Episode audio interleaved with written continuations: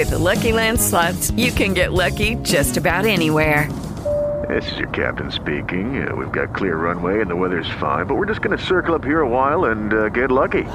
No, no, nothing like that. It's just these cash prizes add up quick. So I suggest you sit back, keep your tray table upright, and start getting lucky. Play for free at LuckyLandSlots.com. Are you feeling lucky? No purchase necessary. Void where prohibited by law. 18 plus terms and conditions apply. See website for details.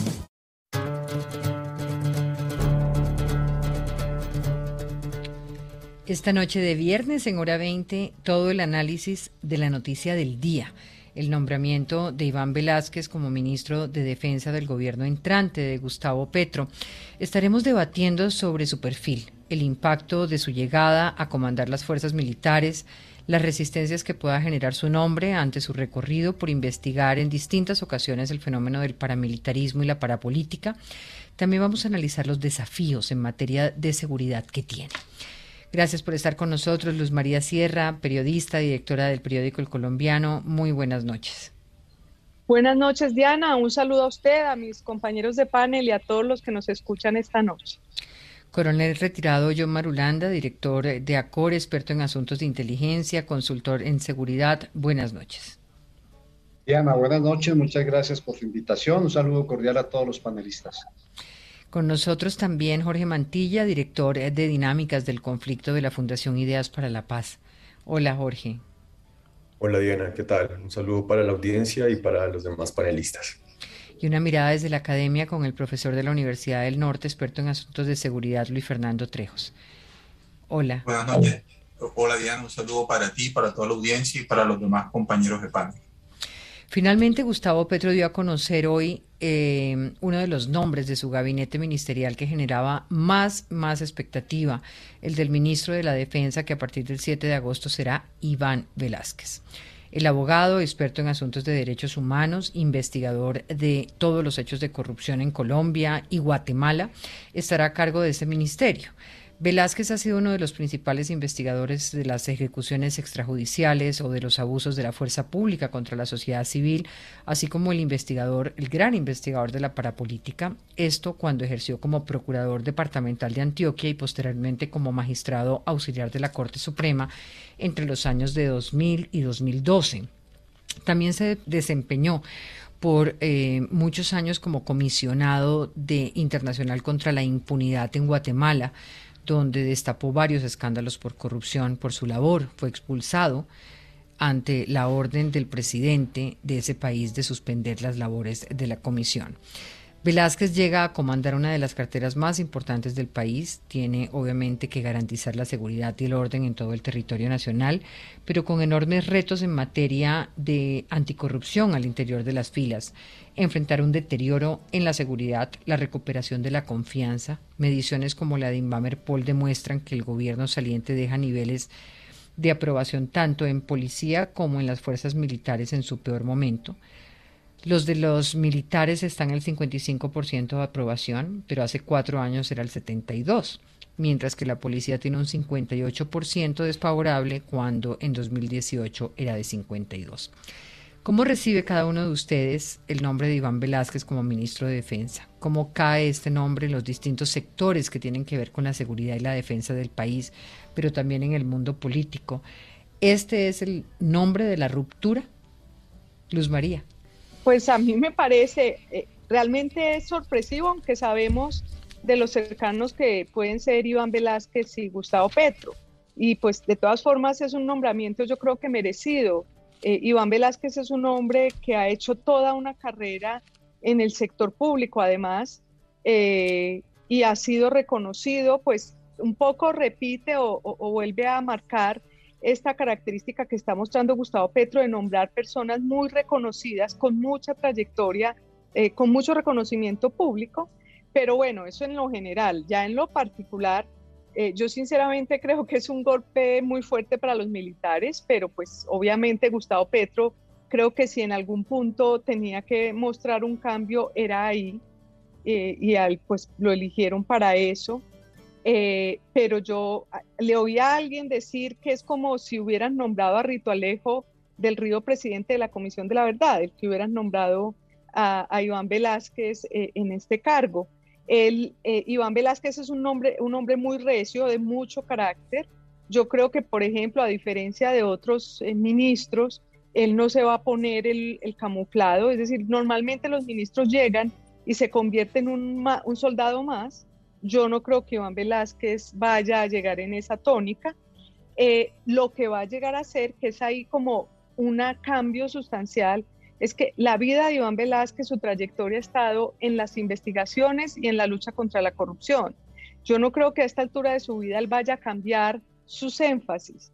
Entonces yo supongo que a eso se va a dedicar y eso en últimas puede ser un problema, porque en las fuerzas militares pues ninguno, pues muchos se han hecho un poquito los de la vista gorda porque se han dedicado a la guerra y se han hecho un poco la vista gorda con respecto a la corrupción eh, bueno, y en este caso además los derechos humanos también van a ser importantes para él, pero probablemente, acuérdese usted que Marta Lucía Ramírez, eh, cuando estaba de ministra de eh, Álvaro Uribe, ella intentó meterse un poco con la corrupción y lo que decían era que a ella, ella salió por ese motivo. Y eso que estaba un poco, pues en ese momento respaldada por Álvaro Uribe. Entonces, yo creo que si Iván Velázquez sobrevive más de un año, para mí va a ser una sorpresa, eh, porque el temperamento de él y las búsquedas de él eh, creo que no van a ser muy difíciles de manejar esas expectativas eh, en la fuerza pública. Pero bueno, y tengo pues muchos más puntos porque en realidad el tema... El tema da para muchos análisis, muchos pero análisis. Ahora vamos antes poco a poco, de agotar todos los puntos, dar, dar la, la palabra a los demás. Trejos. Eh, bueno, Diana, yo coincido con los María, estamos frente a un personaje de un prestigio grande en temas de investigación judicial, de lucha anticorrupción, pero en lo personal considero que, que la administración Petro tropieza con la misma piedra que han tropezado eh, distintos presidentes en Colombia al poner en ese puesto una persona que no tiene ese perfil, porque no tiene experiencia, digamos, ni estudios previos en seguridad y defensa nacional, sí los puede tener de lucha, de defensa, contra, defensa de los derechos humanos lucha contra la corrupción, pero eso sería un componente muy hacia adentro de la fuerza, digamos, que él quiera implementar. De depuración de filas. O, pero no sé si es eso, o si quiera seguir implementando la doctrina Damasco, o si viene cambio en la doctrina y se estén pensando eso con el marcado énfasis de derechos humanos, pero qué pasa hacia afuera. Es decir, este gobierno, como tú lo señalaste al principio, deja el país en una situación de deterioro de la seguridad en distintos territorios y esto que se haga hacia adentro también debe tener un correlato hacia afuera, porque si bien un pilar central de lo que sería la administración Petro es la búsqueda de la paz y de los sometimientos, qué va a pasar con las organizaciones que no quieran someterse o que no quieran negociar. Es decir, la estrategia de seguridad y defensa es paralela a la de la paz, no está subordinada a la otra. Y aquí es donde a mí me hace ruido esto, porque necesitábamos a alguien que sepa esto, porque viene la formulación de la política y después la implementación de la estrategia. Y no dudo de las capacidades jurídicas de, del nuevo ministro, pero, pero de las capacidades de dirigir operaciones o de estar Tema interesante para volver ahora sobre eso, si, si lo que se necesita primero es eh, un, cambio en, esa doctrina para luego establecer una nueva estrategia de seguridad y defensa en Colombia, y, sería un primer paso el que se estaría buscando con Velázquez, con Velázquez o, hacia dónde vamos. Eh, John Marulanda. Diana, no, por supuesto que ha sido una gran sorpresa que nos ha cogido a todos un poquito inesperado el nombramiento. Hemos estado reunidos en Acore toda esta tarde, eh, viendo el perfil de él. Evidentemente es un individuo que conoce de manejo de corrupción, conoce de derechos humanos. Yo comparto en algo el criterio del de, señor Trejos. No sabe mucho de estrategia, no sabe mucho de táctica, no sabe esto, pero aprovecho para decir que él no va a ser el comandante de las fuerzas militares, él es simplemente el ministro, que tiene la representación política de nuestros militares. Eh, eh, ahora, en ese cargo han estado otras personas que son ajenas a la naturaleza institucional y que han llegado a ser ministros, dijéramos, exitosamente, ¿no? Y hay otra corrección que a mí me gustaría hacer.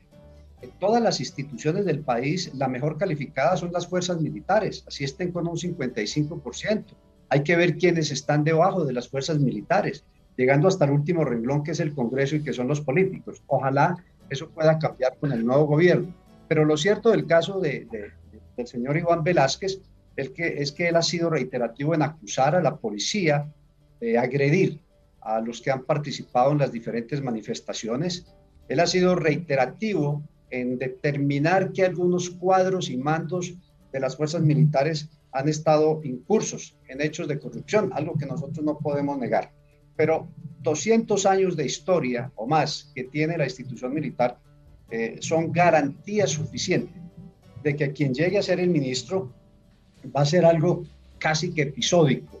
Las fuerzas militares continúan civilistas como siempre, institucionales más que nunca, constitucionales como nunca, y están ahí para garantizar que en Colombia funcione la democracia. Veremos si el nuevo presidente electo nos da esa garantía también. Sí, doctor Marulanda, en, en todas las reuniones del día de hoy suponemos que eh, el perfil, el perfil de, este hombre con ese temperamento, además recio, eh, eh, con un temperamento de, ir tras sus retos y sus desafíos, también representa de alguna manera la persona que se le enfrentó a Álvaro Uribe y que lo puso en los estrados judiciales. ¿Ese mensaje tiene alguna importancia en este momento al interior de las fuerzas militares? ¿Cómo lo leen? No, no creo que tenga ninguna importancia al interior de la cúpula militar. Recuerde usted que las fuerzas militares son apolíticas, no son participantes ni activistas en política y lo que se ve ahí es un enfrentamiento ajeno a su naturaleza militar y castrense. Ahora, nosotros los militares retirados, los que ya somos veteranos, conocemos cómo es la guerra, pues sí tenemos muchas observaciones al respecto. Eh, eh, hace poco, como usted lo decía, en otra reunión que teníamos, pues se despacharon en contra de este señor, eh, señalando de ser el principal enemigo que tiene Álvaro Uribe. Él mismo colocó en Twitter un poquito irónico sobre él. Temo que esa, esa parte política que usted menciona la venimos manejando, yo diría que bien, desde el punto de vista de acuerdo. Jorge Mantilla. Gracias, Diana. Eh, no, yo complementaría diciendo también pues, que hay que ver de dónde venimos, ¿no? Creo que en comparación con Botero, con Molano, eh, Velázquez es una persona de mucho peso en su trayectoria. Mm, me parece pues, que el mensaje para, para el sector defensa es un mensaje fuerte eh, en términos de lo, de lo que pueda pasar. algunos están hablando de purgas, evidentemente eh, es una persona de, de, de, digamos, de mucha confianza de Gustavo Petro y con seguridad va a meter eh, su tono. With lucky landslots, you can get lucky just about anywhere. Dearly beloved, we are gathered here today to. Has anyone seen the bride and groom? Sorry, sorry, we're here. We were getting lucky in the limo and we lost track of time. No, Lucky Land Casino, with cash prizes that add up quicker than a guest registry. In that case, I pronounce you lucky. Play for free at LuckyLandSlots.com. Daily bonuses are waiting. No purchase necessary. Void were prohibited by law. 18 plus. Terms and conditions apply. See website for details. Acento en temas tan importantes como la reforma a la policía que se está dando en este momento, por ejemplo. Eh, el tema de corrupción que ha mencionado el coronel Marulanda, pero creo que también puede ser una oportunidad importante para que el país y, el Ministerio de Defensa se ponga también al día con unos enfoques más de criminalidad organizada que él ha venido trabajando y que trabajó pues en Centroamérica. Y entonces ahí de todas maneras también puede haber una oportunidad. Yo creo que, que es una manera también de este gobierno, de, de este nuevo gobierno, de enviar unos mensajes sobre cuáles van a ser sus prioridades, el tema de corrupción, el tema de derechos humanos. Y seguramente también Velázquez va a jugar un papel importante en todo este tema de, de sometimiento a la justicia que, pretende hacer eh, Gustavo Petro y, esta idea eventualmente de poner al Ministerio de Defensa en tono con la idea de la paz total. Ahí creo que se genera una expectativa importante. Igual también agregar que yo creo que en, esta cartera, sobre todo, tal vez como ninguna otra, creo que los viceministerios son muy importantes y, habrá que ver eh, de quién se rodea también Iván Velázquez en esta, en esta cartera. Sí, fíjense que, digamos, como en las opiniones que he recogido, me parecía eh, una de las que mayor eh, valor me produjo fue quienes opinan que no hay posibilidad de una estrategia en seguridad con corrupción.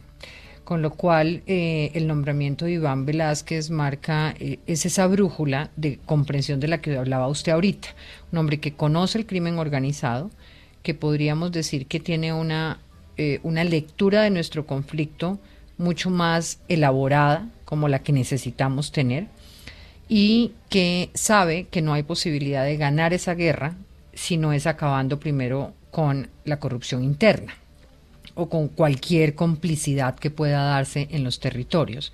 ¿Comparten ustedes esa visión? Sí, Diana, pues eh, ojalá sea así. Yo creo que él, tiene mucho conocimiento, pues él, eh, a través de sus investigaciones de la parapolítica, yo creo que él recorrió todo el país, pudo conocer el conflicto muy de cerca. Eh, lo que a mí me parece problemático es esa relación con ese cuerpo castrense. Eh, mencionaban las purgas.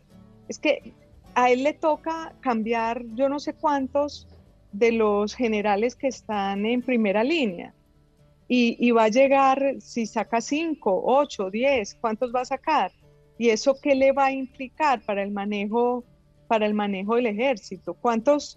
Eh, yo creo que tendrán que hacer un primer ejercicio de acabar con los prejuicios que tienen uno sobre el otro, porque yo creo que tan prejuiciados etapa de conocimiento. los militares, sí, tan prejuiciados pueden ser los militares sobre Iván Velázquez como Iván Velázquez puede tener algunos prejuicios sobre los militares. Entonces se, tienen que empezar a conocer, pero sin duda, por ejemplo, yo creo que por primera vez en mucho tiempo temas de inteligencia, temas de operaciones ya no van a estar en manos de militares uribistas. Aunque, aunque el coronel John Marulanda menciona que pues, son institucionalistas y no de todas formas, yo creo que los militares se crean, eh, algunos de ellos, no todos, porque yo también creo que hay muchos que básicamente eh, hacen obediencia a la Constitución y van a ser obedientes de la Constitución, pero, pero o sea, hemos visto siempre que hay unos de un lado, hay otros de otro, y probablemente el aparato de inteligencia pues ya no va a estar en manos de, unos militares que eh, históricamente lo habían tenido. Eh, eso yo creo que es una de las primeras cosas que puede ocurrir y creo que es para el pacto histórico una reivindicación, sería una reivindicación, pues porque ellos siempre han atacado, pues su, eje central histórico ha sido atacar todo esto que tenía que ver con chuzadas, todo lo que tenía que ver con, eh, eh, en teoría de ellos o lo que ellos planteaban era agresiones de la inteligencia sobre ellos. Entonces, esto va a ser un cambio. Y pues los otros cambios que tenga que hacer eh, Iván Velázquez, hay que ver cómo se hace ese tránsito. Yo creo que, que ahí está la clave. Si logra hacer un tránsito que le permite mantener cohesionado eh, una, un sector importante de la fuerza pública hacia él, me parece que, que lo logra. Y, Ahora, uno estaría dando por hecho, eh, pensaba también que eh, estaría dando por hecho una sola lectura y es que hay un que las fuerzas militares están definitivamente eh, orientadas a un a, un a una manera de leer el país desde la lectura digamos centro democrático uribismo y no estaríamos no deberíamos darle una oportunidad a esas fuerzas militares de decir en buena hora en buena hora llega un hombre con un perfil de respeto por los derechos humanos, en buena hora llega un hombre a recuperar para nosotros eh, la dignidad que, que alguna que, se, que se ha visto. Eh, en buena hora llega un hombre que de pronto por su talante y su temperamento resulta inspirador para esas fuerzas militares. Yo creo que mucho, muchos sectores de militares van a pensar así, Diana, pero si usted hace un repaso de muchos de los que están en la cúpula, o tienen investigaciones de falsos positivos o tienen investigaciones de derechos humanos. Y yo no sé, Iván Velázquez es un, una persona que yo no creo que los vaya a dejar ahí.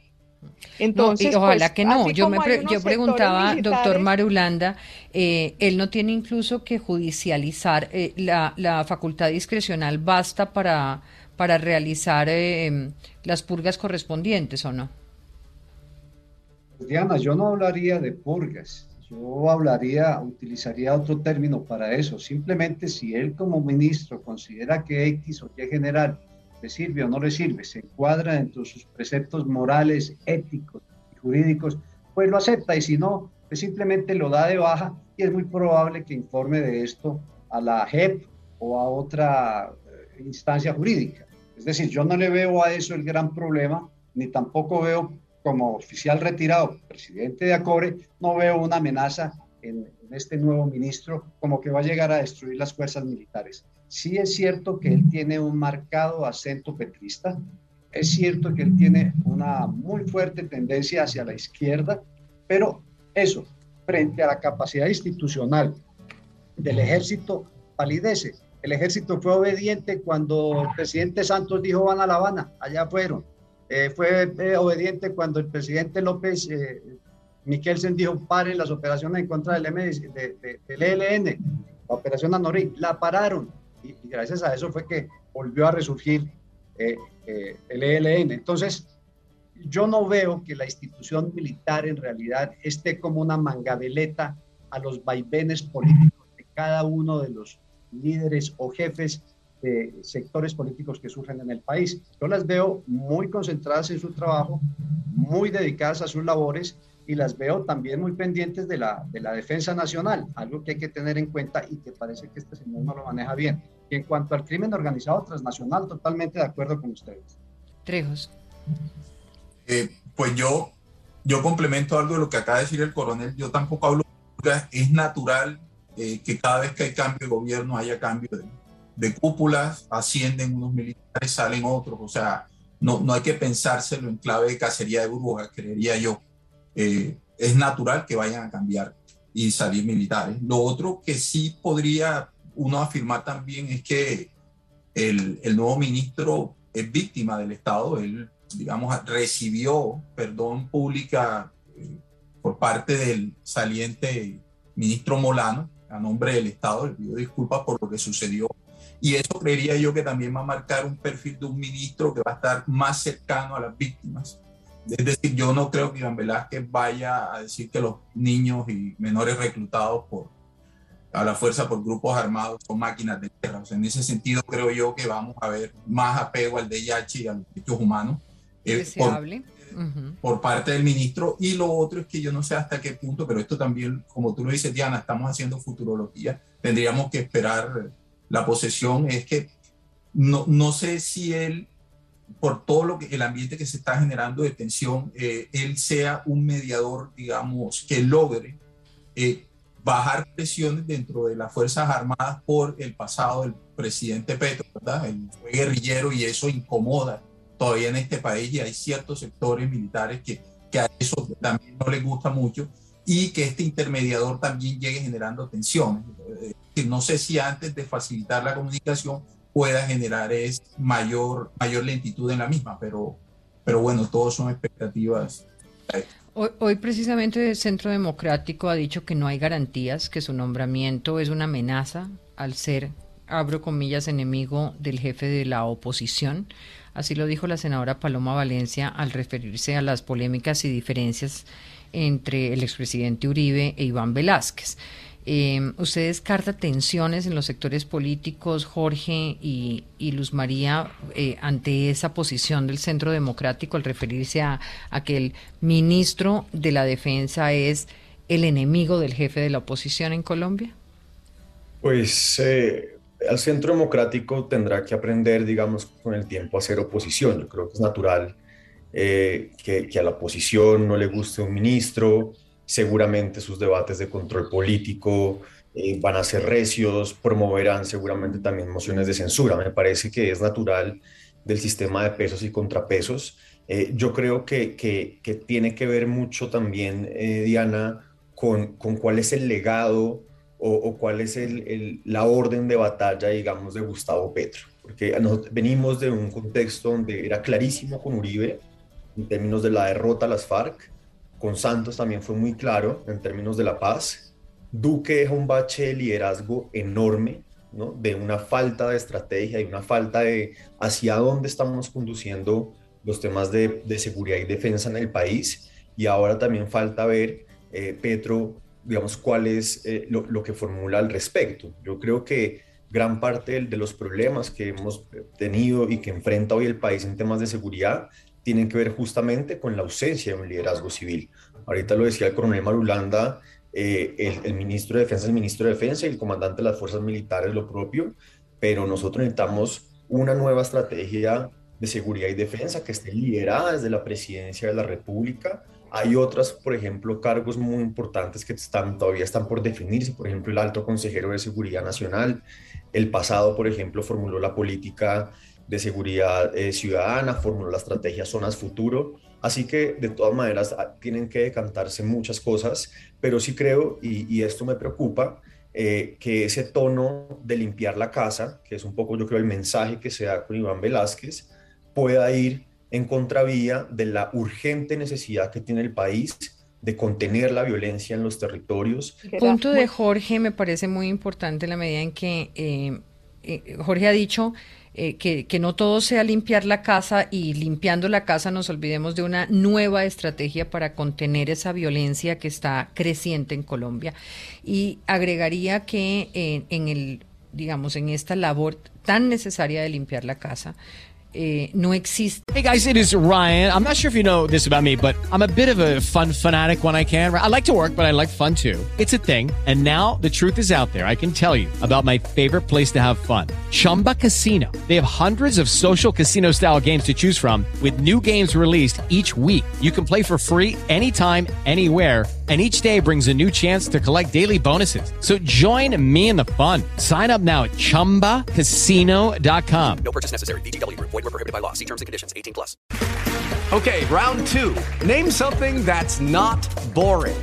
A laundry? Ooh, a book club. Computer solitaire, huh? Ah, oh, sorry. We were looking for Chumba Casino. That's right. ChumbaCasino.com has over 100 casino style games. Join today and play for free for your chance to redeem some serious prizes. ChumbaCasino.com. No purchase necessary. Full prohibited by law. 18 plus terms and conditions apply. See website for details. Está un ánimo de venganza eh, en, en el entorno de Iván Velázquez con respecto a las figuras del Centro Democrático. Que, que su nombramiento, digamos, podamos creer que está absolutamente dirigido a que ese prestigio, ese temperamento, esa, esa idoneidad de, de, Iván Velázquez le sirva a Colombia en los dos sentidos. Y ahí era donde iba a preguntar por los desafíos a partir del 7 de agosto. Si tenemos desafíos en términos de seguridad, ¿con qué institucionalidad se encuentra Iván Velázquez? Eh, para poder arrancar con un país que, recordemos, en los últimos cuatro años tiene 930 asesinatos a líderes, lideresas y defensores de derechos humanos, 245 firmantes del acuerdo de paz, 261 masacres con más de 1.100 víctimas. ¿Cuáles deberían ser esas primeras acciones y decisiones para cambiar esa dinámica de violencia que estamos viviendo? Doctor Marulán. Eh, Luz María, sí. A mí me preocupa un poco es eso, porque fíjese usted que realmente todos esos problemas que usted mencionó, muchos de los problemas que mencionó tienen que ver con el narcotráfico, con que cada vez, con que hoy tenemos más de 230 mil hectáreas sembradas de coca, y eso a su alrededor produce una violencia inmanejable. Y por otro lado, lo que, lo que el gobierno está proponiendo o, se está manejando dentro de la coalición del gobierno es el tema del sometimiento a la justicia. Entonces, yo me trato de imaginarme el escenario. Si esa es la estrategia, el sometimiento, vamos a tener todas estas bandas criminales sometiéndose a la justicia, pero el negocio queda ahí. Y, entonces es simplemente va a ser un perdón y el negocio va a estar y se van a estar peleando o, qué va a pasar. Eh, porque yo no veo, ahí es donde veo en esa, en esa diferencia entre, a mí no me parece problemática la relación entre Iván Velázquez y Álvaro Uribe, aunque sé de, la, de su historia de, confrontación. Me parece más problemática la relación de, de, Iván Velázquez con las tropas. ¿En qué medida sí se van a conectar, sí van a estar trabajando coordinadamente con una estrategia de seguridad? Y si tenemos toda esa conjugación de cosas, pues yo no sé, eh, me parece, por lo menos con mucha expectativa, espero que es lo que va a pasar en temas de seguridad en el país. Ya regreso con ustedes. Voy a hacer una pausa, eh, coronel, ya le doy la palabra y seguimos aquí con los desafíos a partir del 7 de agosto.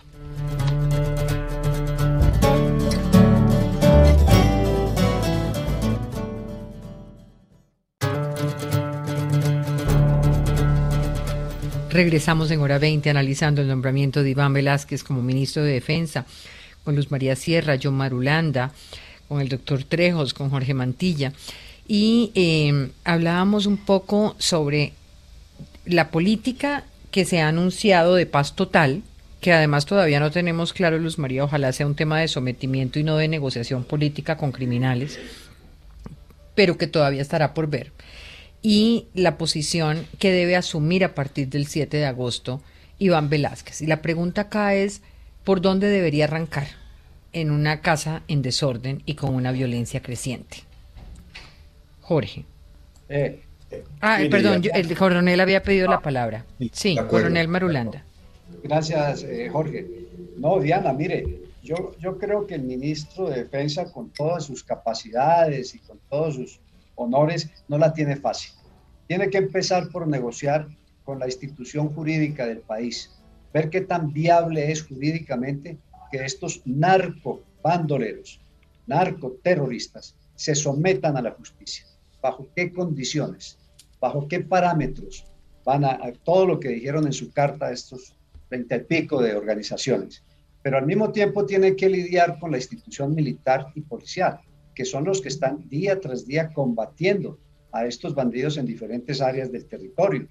Entonces tiene una, una negociación que no es nada fácil. Está bien que la parte jurídica le ayude el ministro de Justicia, está bien que el canciller por un lado meta la mano, pero él es el que tiene que enfrentar eso y al mismo tiempo, por el otro lado, tiene que enfrentar al mando militar y al mando policial que están cumpliendo su misión, independientemente que su comandante en jefe constitucional sea Petro, o sea Uribe, o sea Santos, o sea Duque.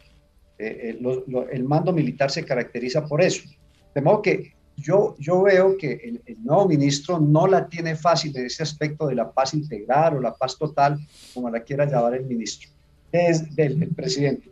Desde el punto de vista de nosotros, los retirados, eh, el problema se agrava más porque a eso se le agregan otros factores que tabula rasa sobrepasan lo que les acabo de decir a ustedes.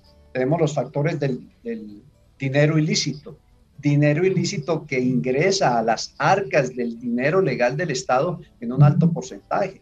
Tenemos la extensión de los cultivos de hoja de coca con una resiembra de casi el 40%. Y tenemos otra serie de factores que complican mucho el panorama del orden público interno, de la seguridad interna. Ese es un, problema grave que tiene el, ministro para lidiar con él. Para no hablar del problema de la defensa nacional, que es territorial, mares, ¿sabes? Que, tiene unos enemigos potenciales en Venezuela, que como todos sabemos parece que se va a amistar de nuevo con, con Petro, o, de Nicaragua, que también tiene ahí su, su de fronterizo marítimo, eh, pero esos son asuntos, dijéramos, fuera de lo más importante que tiene el ministro ahora, que es lidiar con el problema de la criminalidad interna. Sí. Jorge.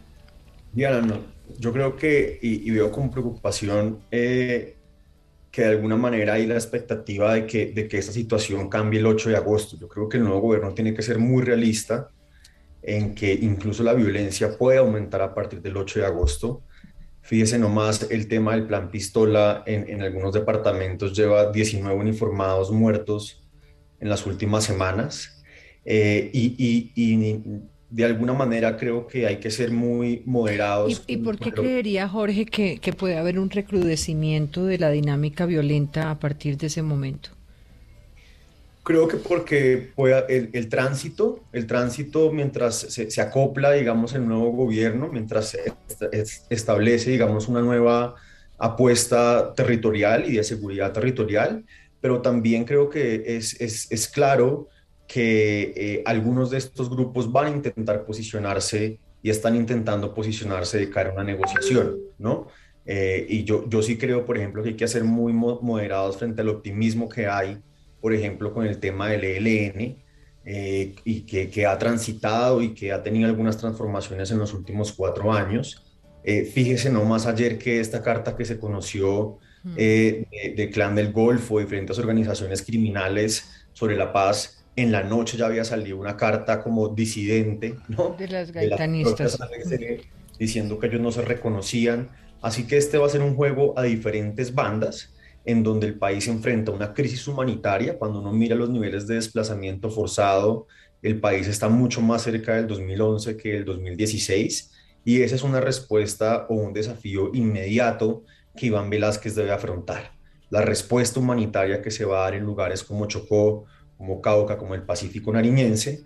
Además, el nuevo gobierno... Ya escuchándolo usted, eh, digamos que estamos aquí en un análisis muy abstracto, pero cuando vamos a los territorios y vamos a lo que ocurre en Chocó, donde además se mezcla todo, el desplazamiento, la corrupción eh, en todas las fuerzas, eh, el tráfico de estupefacientes, eh, no la tiene fácil Iván Velázquez. Y, pensaría uno que un gobierno que ha hecho una apuesta por una defensa más alejada de la izquierda más posible, eh, no lo logró. Entonces, ¿cuáles son los elementos y cuáles son las lecturas de Iván Velázquez para pensar que él sí lo va a lograr? Y que no dependen solo de él, agregaría ahí eh, cortamente para la palabra Luis Fernando, porque este gobierno, por ejemplo, tiene que decir qué va a pasar con el PENIS, con el programa de sustitución de cultivos que quedó a media marcha y en el cual hay 90 mil familias inscritas. Todo lo que hemos visto del atraso de la implementación de la paz, el Entonces, yo creo que el desafío tiene dos, dos caras. Por un lado, avanzar en la implementación del acuerdo de paz con las FARC, si es que eso todavía se puede rescatar, el tema de los PEDET, pero por otro lado, resolver los desafíos que permanecen en términos de seguridad territorial en muchos territorios del país donde, seamos honestos, no gobierna el Estado colombiano, sino gobiernan otros actores. Y eso es fundamental que se resuelva o al menos que haya un mensaje o una estrategia clara en los primeros 100 días de gobierno. Sí. Trejos. Yo, agrego algo complementando lo que dijo Jorge. Yo creo que este gobierno y especialmente el ministro de Defensa llega con el tiempo en contra. Son tantas las expectativas que hay de cambio eh, con este gobierno que se le están exigiendo resultados aún antes de posicionarse. Es decir, uno ve que ya están cuestionándole cosas, a, no sé, que Petro estaba en Italia cuando estaba de vacaciones y eso eh, los pone en una encrucijada. Si no hay resultados rápidos, como bien lo dijo Jorge, y yo creo que ni siquiera los 100 días, sino que eso se los van a pedir antes, sea en paz o sea en términos de guerra, va a empezar a complicarse el escenario. Y por otro lado, eh, algo que está faltando aquí, que bien lo señaló Jorge, es que todavía no conocemos cuál es la estrategia de seguridad y defensa de la administración Petro. Y esa estrategia quien va a estar a cargo de coordinar su implementación es el ministro. Es decir, él es el que tiene que sacar adelante esa agenda, digamos, o estar al frente de ella. Y, pareciera que todavía no está clara. No sabemos si seguimos con seguridad democrática, si siguen los bombardeos a los objetivos de alto valor estratégico, si eso se va a cambiar, eh, es desconocido. Por otro lado, también un gran desafío y reto, creo yo, que le, le, va a consumir mucho de su capital político, va a ser el tema de sacar a la policía del Ministerio de Defensa y llevarla hacia, bueno, hacia el nuevo ministerio en el que eso va a implicar unas negociaciones profundas y unas tensiones. Súmale a eso, Diana, el tema del SMART, eh, digamos que por parte de la campaña de, de Petro, que era acabar el SMART, eso le toca también al ministro de Defensa si se va a acabar, si lo van a regular, si lo van a, volver más pequeño, eso no sabemos, pero él es el que va a estar al frente de esas discusiones.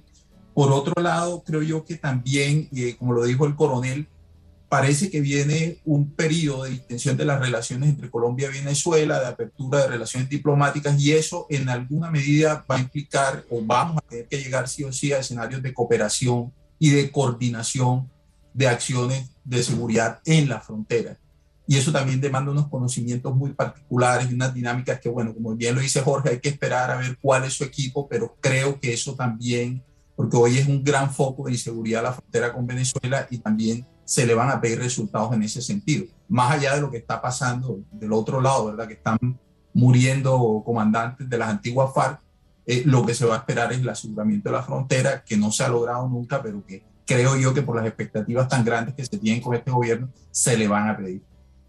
Sí, eh, sí doctor Marulanda, coronel. Yo rescato mucho de lo que acaba de decir el panelista, sobre todo en el aspecto de la policía, que va a implicar un desgaste muy grande para el ministro que recién llega y que va a pasar a la historia como el ministro que sacó a la policía del Ministerio de Defensa, que está ahí hace todos los años que ustedes quieren. Hablemos un poco sobre ese tema, doctor Marulanda, porque eh, eh, esa es una de las propuestas de Petro en la campaña y es una de las mm, solicitudes hechas desde diferentes partes y es em, hacer una gran reforma a la policía que pasaría por sacarla del ministerio. ¿En su opinión es un error eso? En la eh, depende. Desde el punto de vista de Acores, sacar la policía del Ministerio de Defensa para ponerla en otro de los ministerios ya existentes, para nosotros es improcedente, es un error, es sumamente crítico hacerlo porque se corre el riesgo de que nuestro cuerpo policial se corrompa, se politice, como sucedió en el pasado. Si se saca la policía, que no es policía militar, la constitución es clara, la policía es un cuerpo civil armado. Si se saca la policía para crear un nuevo ministerio en el cual estaría el INPEC, la unidad de protección, todas estas organizaciones de protección civil, eh, pues hay que ver quién queda a la cabeza de ese nuevo ministerio para poder perfilar el futuro inmediato de la policía en asuntos de política, que es lo más grave que nosotros tenemos en todos estos países, es de que la policía, y particularmente en Colombia, que tiene seis décadas de violencia, de conflicto interno, pues la policía no puede ser parte de ninguno de los dos eh, activos políticos. De modo que esa, esa obligación que tiene el ministro de sacar la policía del Ministerio de Defensa para pasarla a un ministerio existente o crear uno nuevo va a ser muy complicado. Y frente a la destrucción del SMAT, acabar el SMAT va a ser también muy complicado para el ministro porque él pasará la historia como el ministro que acabó con el SMAT. Jorge, ¿Cómo ve usted en términos de, la reforma a la policía? ¿Podría hacerse esa gran reforma a la policía eh, dejándola donde está o requiere ser trasladada para poder reformarse? Pues ah, la policía ya se está reformando a sí misma, es lo que, es lo que ellos le van a contestar, ellos están atravesando por un proceso de, transformación integral. Eh, yo tiendo a coincidir en eso con, con el coronel, yo, yo creo que que es importante sacar a la, a la policía del Ministerio de Defensa para posiblemente pasarla a un Ministerio de Seguridad Ciudadana. pero creo que aquí hay un... Pero no al Ministerio del Interior, obviamente. No, no porque lo, aplasta. La, la, policía, la policía institucionalmente es un monstruo al lado del Ministerio del Interior. ¿Qué es lo que pasa? Que aquí hay un sentido de realidad. No, el país no tiene plata, la creación de un ministerio nuevo implicaría un esfuerzo fiscal. Eso además va a tomar un periodo de transición. Eso no puede hacerse de un día para otro. Y yo no, yo no creo que ellos vayan a hacer eso o pueden intentarlo hacerlo rápido y se darán cuenta en el camino que no pueden hacerlo rápido. Entonces puede que inicie un proceso de transición, pero seguramente eso tardará estos cuatro años e incluso más tiempo. Luz María. Diana, es que aprovecho lo que dice Jorge sobre que se van a dar cuenta.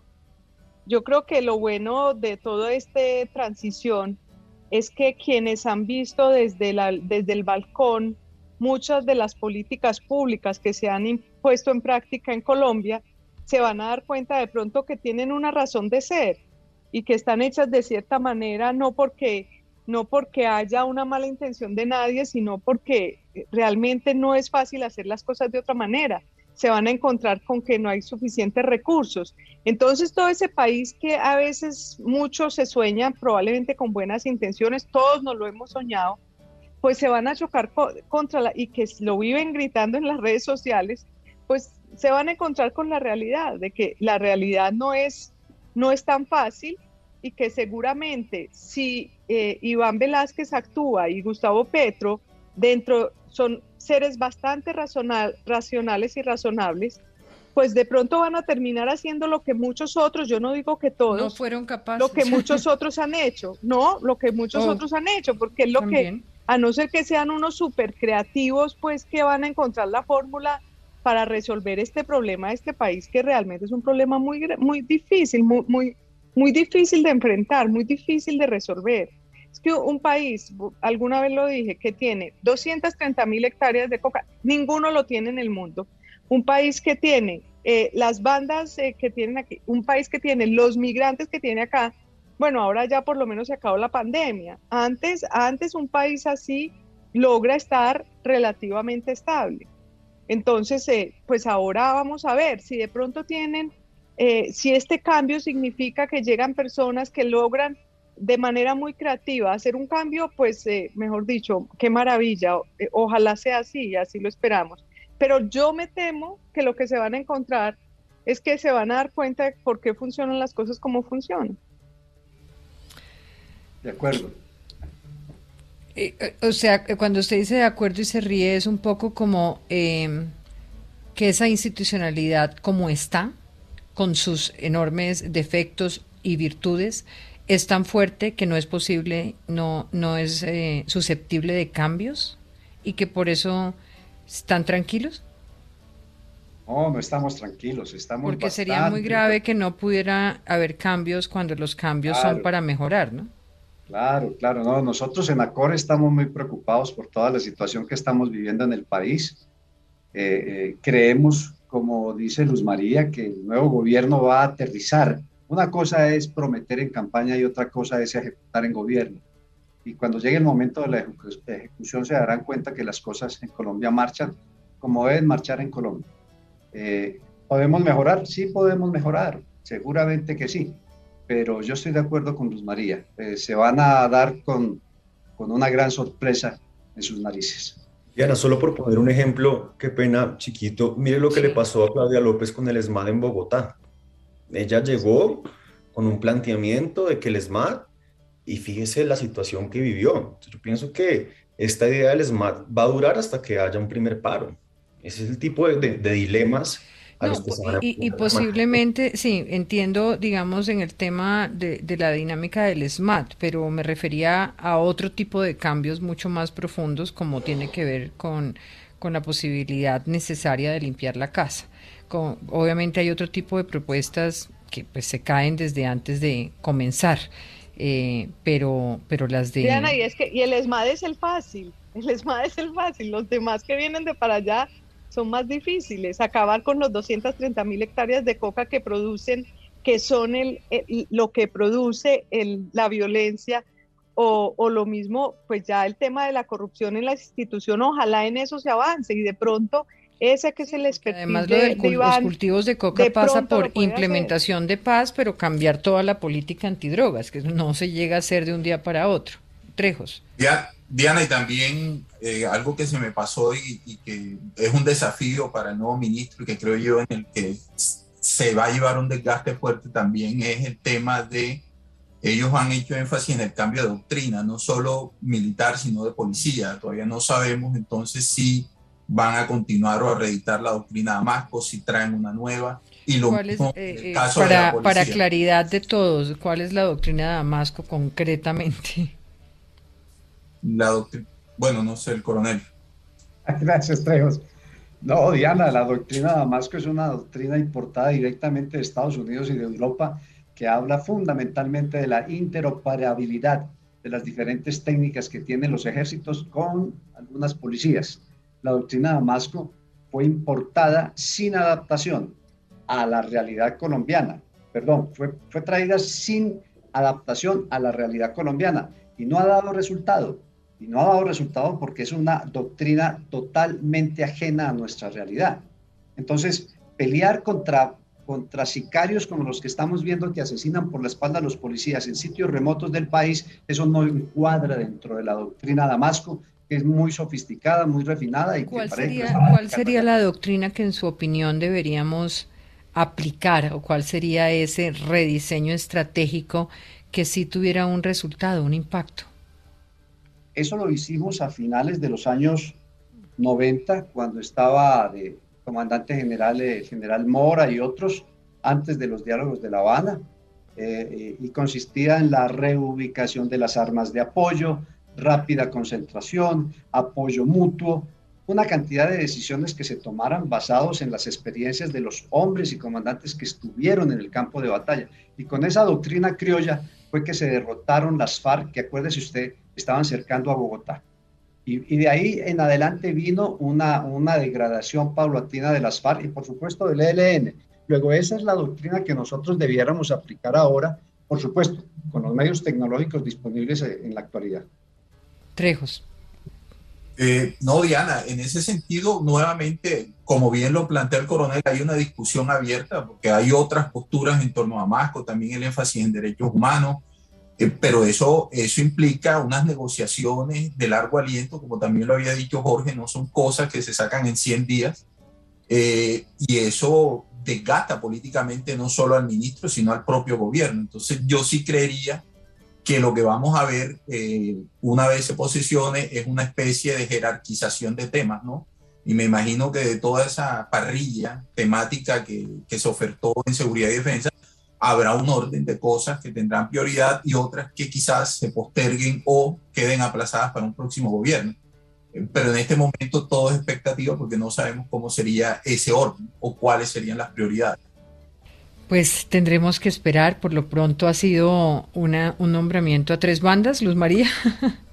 Em, un nombramiento muy sorprendente, pero fíjese que de todas formas es paradójico. Gustavo Petro eh, se ha encargado de nombrar. Gustavo Petro se, eh, eh, la política, el eslogan del cambio, pero ha construido un gabinete de personas muy respetables, en, en la mayoría de ellos, con mucha trayectoria y yo creo que Iván Velázquez es una de esas personas muy reconocidos. Mire usted la comparación con el gabinete de, Iván Duque. En su momento eran personas realmente desconocidas, muchas, varias muy valiosas, muy jóvenes. Es un, es un contraste realmente eh, importante, pero es muy interesante desde el punto de vista del periodismo ver qué va a pasar con Iván Velázquez al, frente del ministerio. Por lo menos da mucha tranquilidad en términos de el acompañamiento jurídico eh, y, el conocimiento que tiene para no entrar a caminar territorios eh, imposibles o de impunidad en Colombia. Gracias, gracias a ustedes por estar con nosotros y que pasen un feliz fin de semana.